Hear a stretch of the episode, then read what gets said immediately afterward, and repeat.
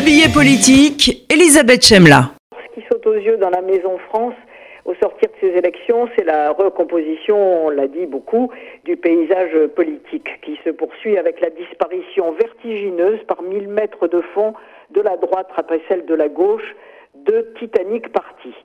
Donc désormais vogue en un combat bord à bord l'extrême droite du Rassemblement national et le centre droit libéral de LRM. Mais, et c'est un énorme mais, tout se passe comme si le mouvement Gilets jaunes et l'épisode Grand débat n'avaient pas eu lieu. Envolés comme par miracle. Aurions-nous donc rêvé pendant sept mois? C'est une vraie question car Marine Le Pen, réceptacle de la gronde, avec 23,43% des voix, fait moins bien qu'aux européennes de 2014, où elle avait recueilli 24,86% des suffrages. Malgré un électorat hyper mobilisé, elle progresse même peu en regard de la présidentielle de 2017. C'est donc une bonne nouvelle qui s'en double d'une autre. La preuve est apportée que l'élargissement de sa base électorale est décidément pour elle une affaire hautement problématique. Pour moi, c'est un point très très important de cette sortie des urnes. Quant à Emmanuel Macron, qui a perdu son pari principal malgré sa propagande médiatique hors norme, il plafonne lui aussi, vous l'avez rappelé, en retrait par rapport au premier tour de la présidentielle. Mais il est lui aussi confronté à la même difficulté que Le Pen. Il ne convainc pas au-delà de son cercle CSP. Saura-t-il en tirer la conséquence première, à savoir qu'un chef de l'État ne peut l'être d'une fraction de la nation et qu'il lui faut maintenant trouver la formule magique pour gouverner un pays archipalisé Nous verrons bien. Et puis bien sûr, il y a la revanche de Nicolas Hulot à travers Jannick Jadot qui a toutes les raisons d'exulter avec ses 13,47% qui ne sont pas seulement de circonstances. Il ne fait pas de doute que bien des électeurs ne voulant ni de Le Pen, ni de Macron, ni de Bellamy se sont tournés vers lui. Mais s'ils l'ont fait, c'est que l'écologie est l'idéologie nouvelle, profondément européenne, dont l'objectif est le seul à respirer quelque humanisme vrai, de la grandeur et à donner de l'enthousiasme. Et je dis ça sans être loin de là en désaccord avec ce que vous disiez à l'instant, euh, Francis Khalifa, concernant Israël. Mais on est bien obligé en tant qu'analyste de dépasser euh, cet angle de vue. Gageons donc ici que la percée d'Europe euh, Écologie et les Verts n'est pas pour une fois un feu de paille et que ce parti est le mieux placé dorénavant pour amener progressivement les jeunes qui font les légions de l'abstention à rallier la vie politique. S'impose enfin une autre réalité. La France que l'on croyait isolée, canard boiteux de l'Europe, est en fait à l'unisson des autres pays de l'UE, ou on pourrait dire aussi qu'ils sont à l'unisson de la France. Grosso modo, traversés par les mêmes lignes de force, confrontés à la même redistribution, tantôt plus à l'extrême droite comme la Hongrie d'Orban, tantôt plus vert comme l'Allemagne de Merkel, tantôt plus à gauche comme l'Espagne de Sanchez. Nous nous inscrivons tous dans une recomposition de type continental, laquelle se traduit dans le nouveau Parlement européen, vous le disiez, par l'extrême morcellement sorti des urnes.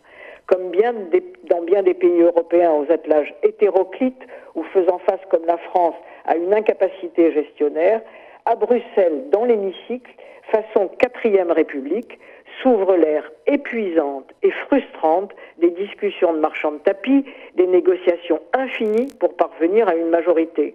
Ce qui était déjà extrêmement difficile à 28 pour l'exécutif européen, c'est une première, le devient pour le législatif. C'est le résultat majeur à l'échelon du continent de ces élections. Une aubaine pour l'Amérique de Trump, la Russie de Poutine, la Turquie d'Erdogan et bien sûr la conquérante Chine de Xi Jinping.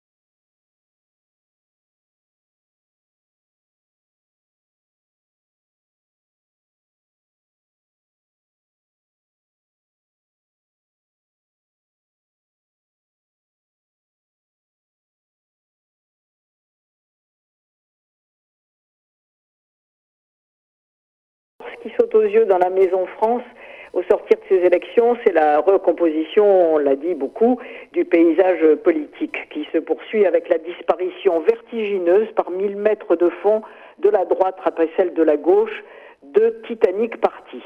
Donc désormais vogue en un combat bord à bord l'extrême droite du Rassemblement national et le centre droit libéral de LRM. Mais, et c'est un énorme mais, tout se passe comme si le mouvement Gilets jaunes et l'épisode Grand débat n'avaient pas eu lieu. Envolés comme par miracle. Aurions-nous donc rêvé pendant sept mois?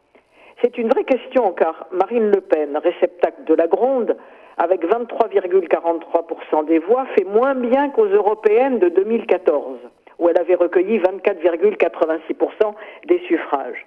Et malgré un électorat hyper mobilisé, elle progresse même peu en regard de la présidentielle de 2017. C'est donc une bonne nouvelle qui s'en double d'une autre. La preuve est apportée que l'élargissement de sa base électorale est décidément pour elle une affaire hautement problématique. Pour moi, c'est un point très très important de cette sortie des urnes. Quant à Emmanuel Macron, qui a perdu son pari principal malgré sa propagande médiatique hors norme, il plafonne lui aussi, vous l'avez rappelé, en retrait par rapport au premier tour de la présidentielle. Mais il est lui aussi confronté à la même difficulté que Le Pen. Il ne convainc pas au-delà de son cercle CSP. Saura-t-il en tirer la conséquence première, à savoir qu'un chef de l'État ne peut l'être d'une fraction de la nation et qu'il lui faut maintenant trouver la formule magique pour gouverner un pays archipalisé Nous verrons bien. Et puis bien sûr, il y a la revanche de Nicolas Hulot à travers Jannick Jadot qui a toutes les raisons d'exulter avec ses 13,47% qui ne sont pas seulement de circonstances. Il ne fait pas de doute que bien des électeurs ne voulant ni de Le Pen, ni de Macron, ni de Bellamy se sont tournés vers lui. Mais s'ils l'ont fait, c'est que l'écologie est l'idéologie nouvelle, profondément européenne, dont l'objectif est le seul à respirer quelque humanisme vrai, de la grandeur et à donner de l'enthousiasme. Et je dis ça sans être loin de là en désaccord avec ce que vous disiez à l'instant, euh, Francis Khalifa, concernant Israël. Mais on est bien obligé en tant qu'analyste de dépasser euh, cet angle de vue. Gageons donc ici que la percée d'Europe euh, Écologie et les Verts n'est pas pour une fois un feu de paille et que ce parti est le mieux placé dorénavant pour amener progressivement les jeunes qui font les légions de l'abstention à rallier la vie politique. S'impose enfin une autre réalité. La France que l'on croyait isolée, canard boiteux de l'Europe, est en fait à l'unisson des autres pays de l'UE, ou on pourrait dire aussi qu'ils sont à l'unisson de la France. Grosso modo, traversés par les mêmes lignes de force, confrontés à la même redistribution, tantôt plus à l'extrême droite comme la Hongrie d'Orban, tantôt plus vert comme l'Allemagne de Merkel, tantôt plus à gauche comme l'Espagne de Sanchez. Nous nous inscrivons tous dans une recomposition de type continental, laquelle se traduit dans le nouveau Parlement européen, vous le disiez, par l'extrême morcellement sorti des urnes. Comme bien dans bien des pays européens aux attelages hétéroclites ou faisant face comme la France à une incapacité gestionnaire, à Bruxelles, dans l'hémicycle, façon quatrième république, s'ouvre l'ère épuisante et frustrante des discussions de marchands de tapis, des négociations infinies pour parvenir à une majorité. Ce qui était déjà extrêmement difficile à 28 pour l'exécutif européen, c'est une première, le devient pour le législatif. C'est le résultat majeur à l'échelon du continent de ces élections.